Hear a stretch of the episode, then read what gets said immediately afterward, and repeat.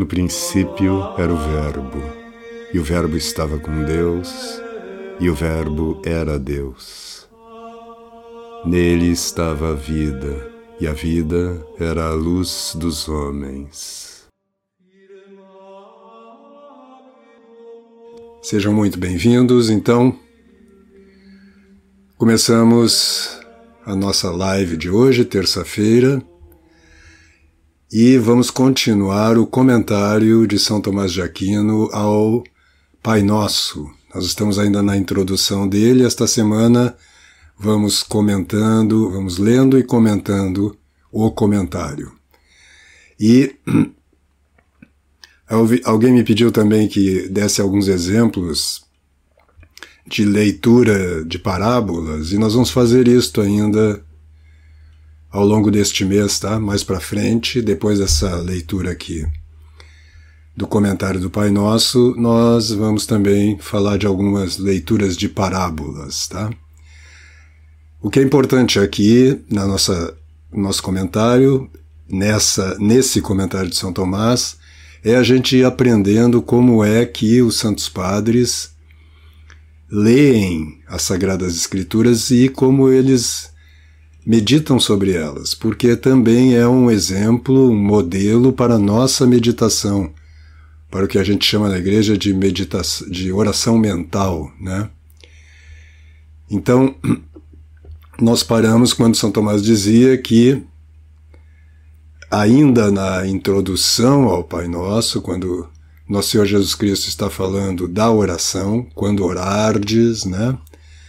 Ele fala, num segundo momento, sobre a maneira de olhar, de orar. Né? E nessa maneira ela tem três elementos. Primeiro, que a oração deve ser feita em segredo, a meditação de São Tomás deve ser feita no nosso íntimo, em segredo, né?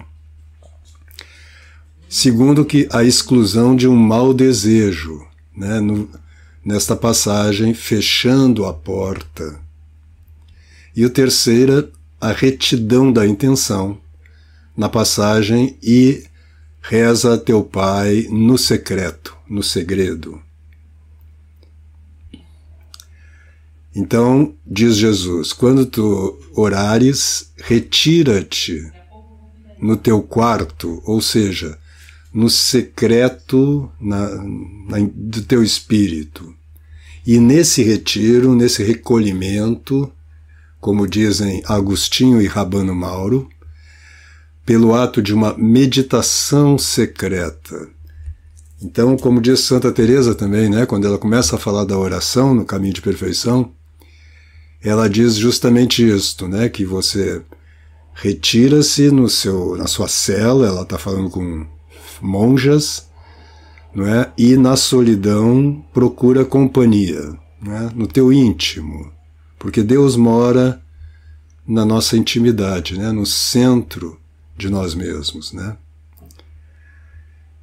São João Crisóstomo comentou: não se deve buscar é, mover a Deus, né? levá-lo a agir com uma voz alta, gritando, né? mas ele deve ser apaziguado, ele deve ser satisfeito por uma consciência reta, pois ele não escuta a voz, mas o coração.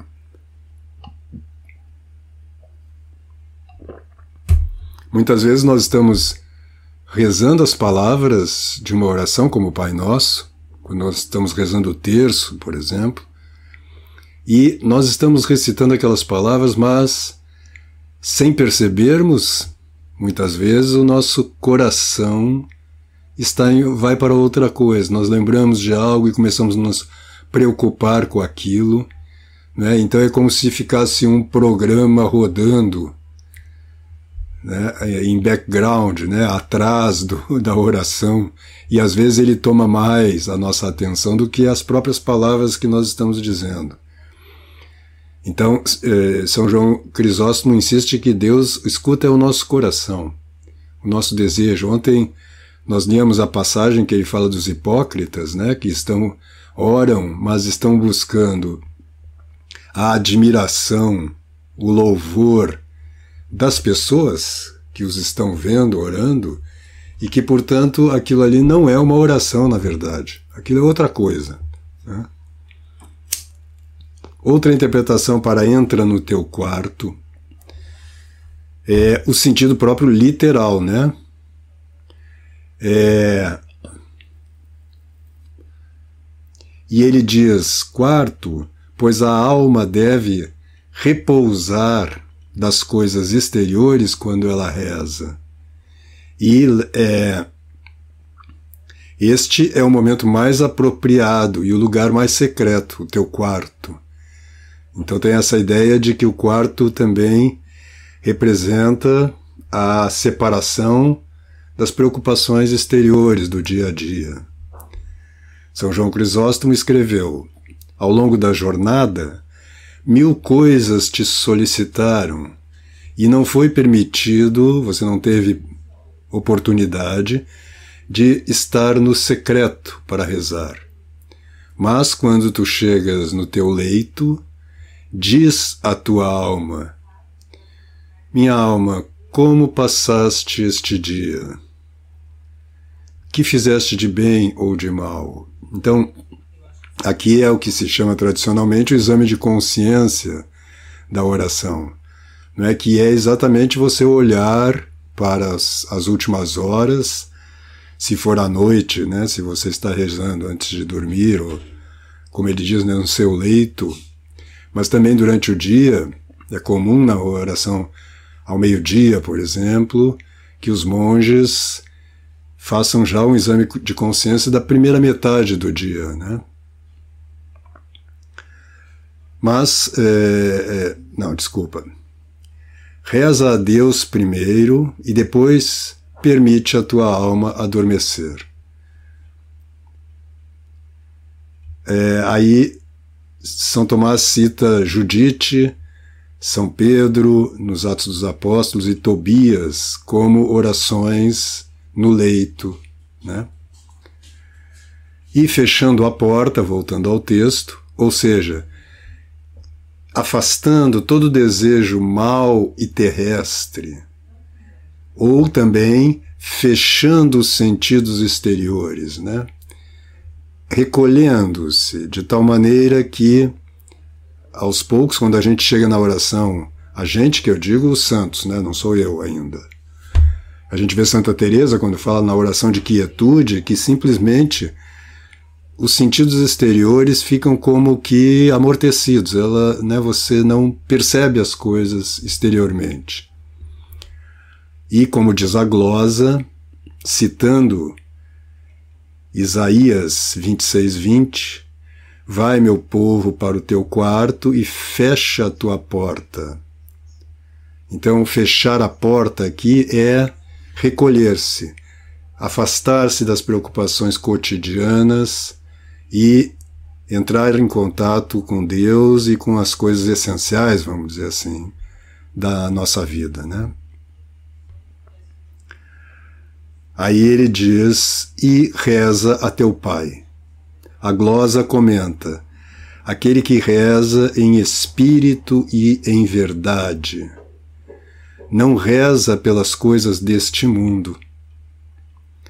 Isidoro escreve, Santo Isidoro, uma coisa é contar algo para alguém que não a sabe, que não o sabe.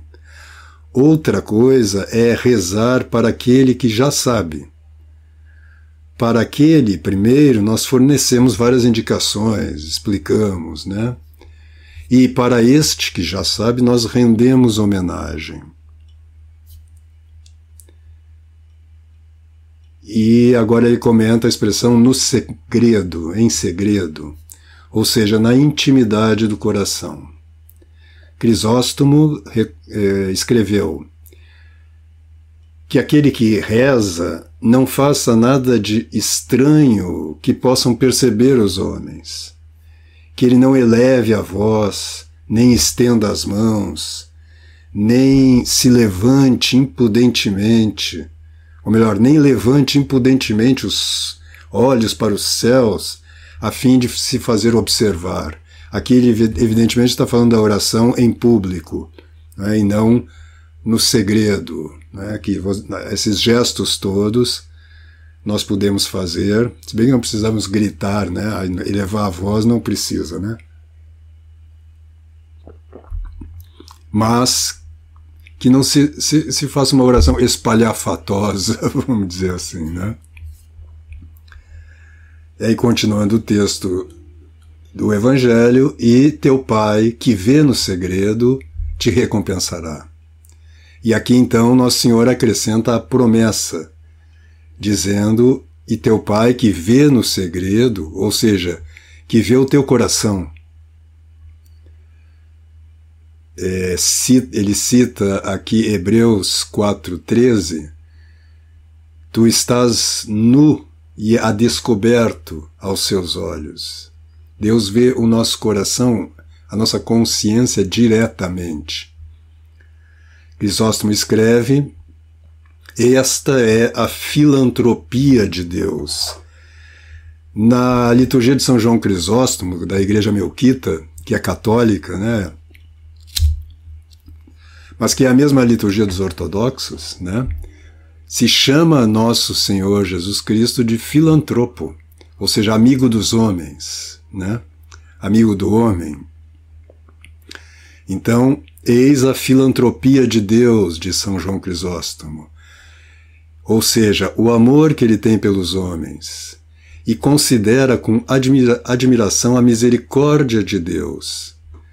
Pois, para todos esses bens que nós lhe pedimos, ele promete dar uma recompensa. Quer dizer, além do bem propriamente dito que nós pedimos a Deus, não é como São Tomás vai comentar quando ele começa mesmo a oração do Pai Nosso, ele diz que nesta oração estão todas as coisas que nós precisamos pedir a Deus. Ela é um resumo de tudo que a gente pode e deve pedir a Deus, né?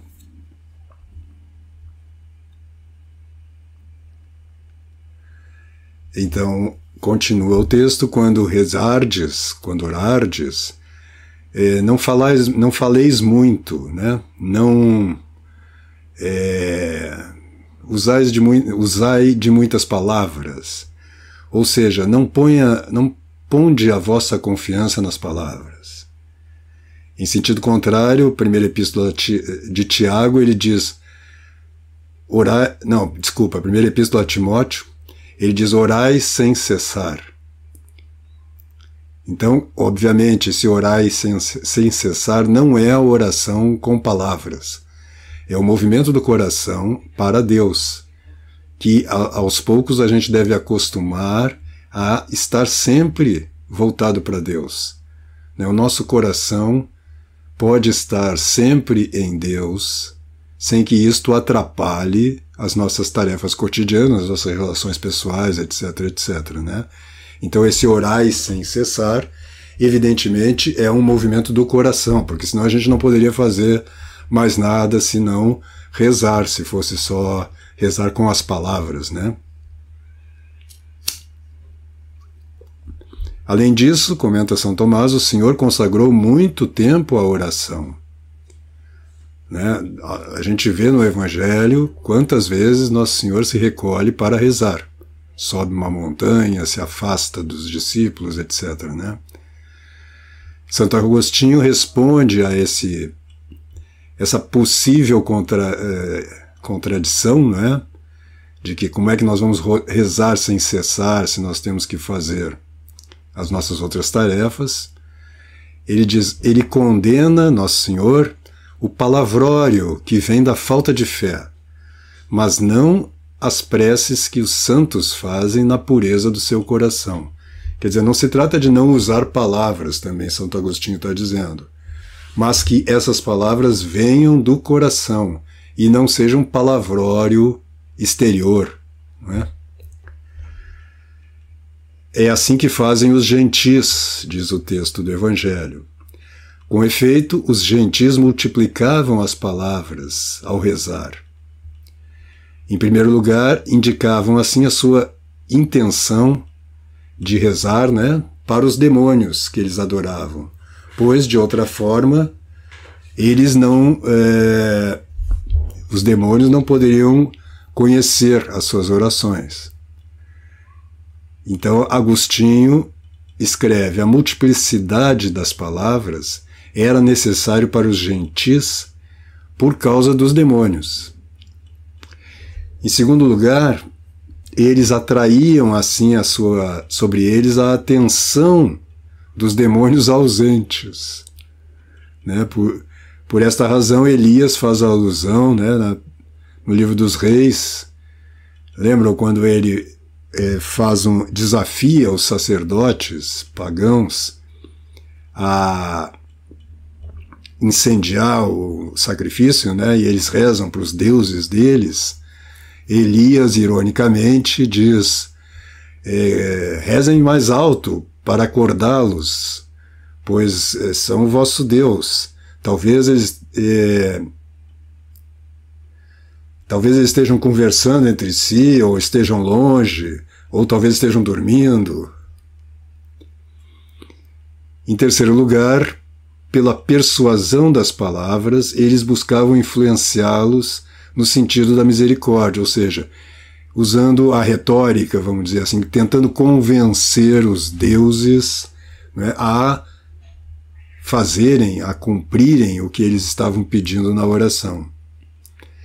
E é por isso que Jesus acrescenta: eles pensam que falando muito, por muitas palavras, é que serão escutados.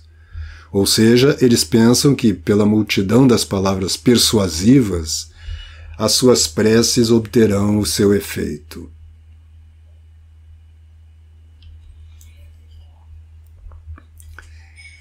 E porque eles agiam assim, vós, por então, meus fiéis, diz o Cristo, não façais como eles. Não multiplicais as palavras, porque é, vou, Senão seria como se vocês estivessem convencidos de que Deus é influenciado pelas palavras persuasivas. Santo Isidoro escreve: Não é pelo palavrório que os homens são escutados. É como se eles tentassem influenciar a Deus com palavras persuasivas. Às, às vezes a gente faz isso, né? Na oração a gente tenta convencer Deus a atender os nossos pedidos, não é? E Nosso Senhor está dizendo no Evangelho que nós não devemos fazer isto, que nós devemos simplesmente abrir o coração para Deus.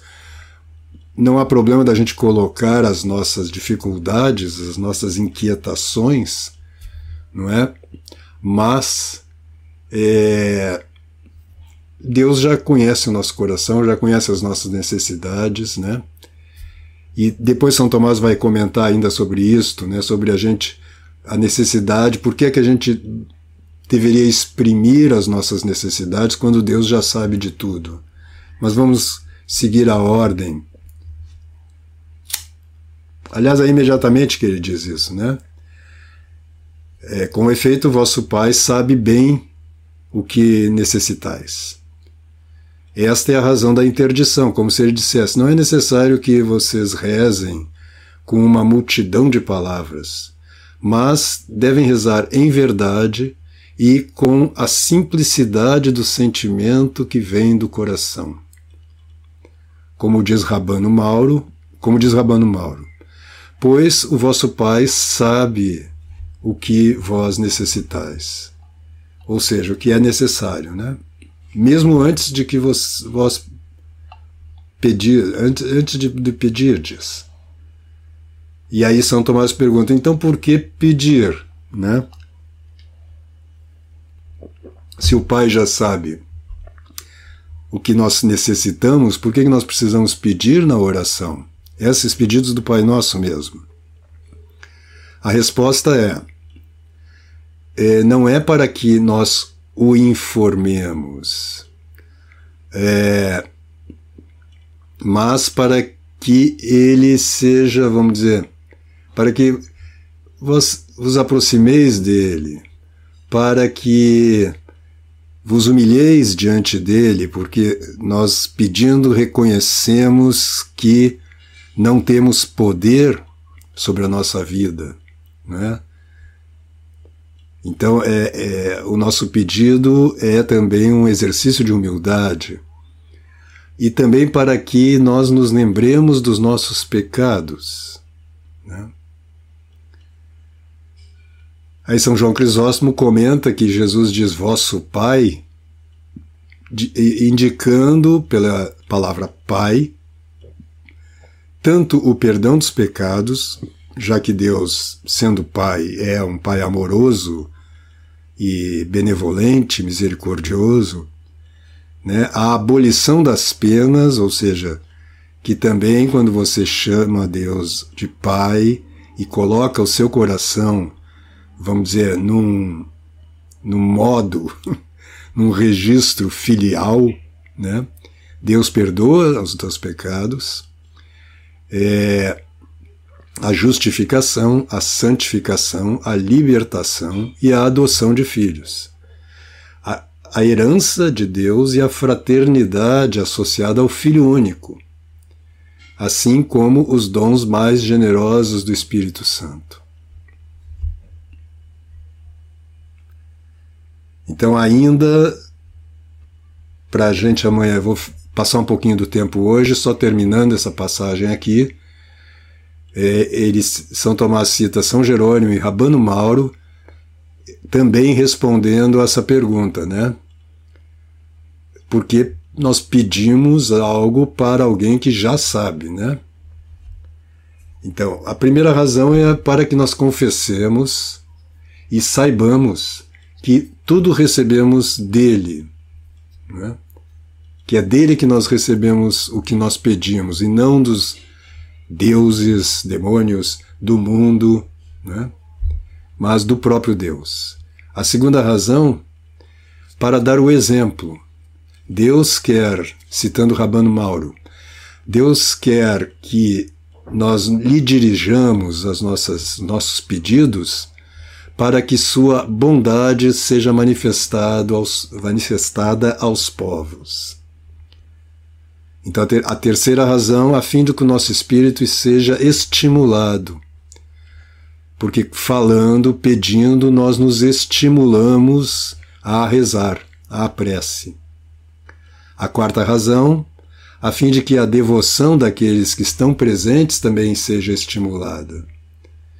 Assim, São Jerônimo escreve: falamos não para é, comunicar a nossa vontade, mas para estimular a expressão de uma piedosa devoção.